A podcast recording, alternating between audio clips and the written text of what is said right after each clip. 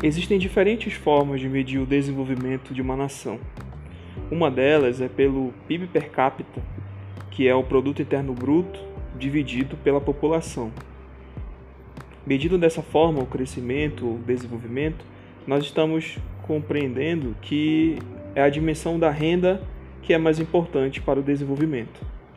Contudo, existe um outro indicador, diferente do PIB per capita, que tenta mensurar o quanto as outras dimensões da vida de uma pessoa são importantes para o desenvolvimento. É o Índice de Desenvolvimento Humano, o IDH.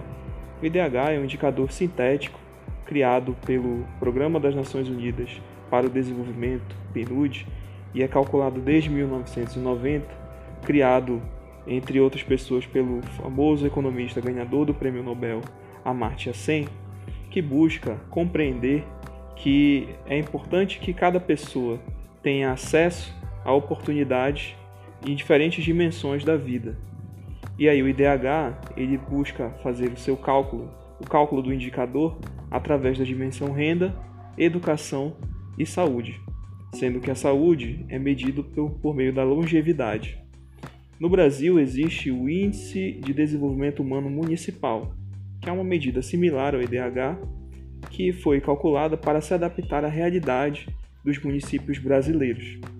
Recentemente, o PNUD, juntamente com o Instituto de Pesquisa Econômica e Aplicada, o IPEA, e a Fundação João Pinheiro, lançaram uma plataforma que chama Atlas de Desenvolvimento Humano, atualizada com indicadores de diversas naturezas relacionados ao IDH e estão disponíveis na internet com referência ao ano de 2017, uma atualização importante para mostrar o quanto que o desenvolvimento é diferente entre as regiões do Brasil e entre os municípios também que compõem o nosso país.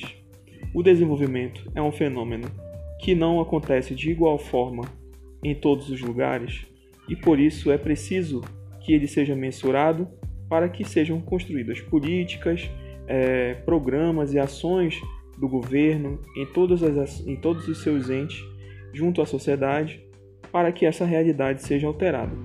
Nós sabemos que vivemos em um país de amplas desigualdades regionais, de gêneros, desigualdade de renda, desigualdade de oportunidades e diversas naturezas. Então, esse tipo de indicador facilita a compreensão do fenômeno do desenvolvimento. Se quisermos entender um pouco mais para onde queremos ir, onde queremos chegar, qual é o nosso objetivo enquanto país, enquanto sociedade, precisamos conhecer um pouco do IDH.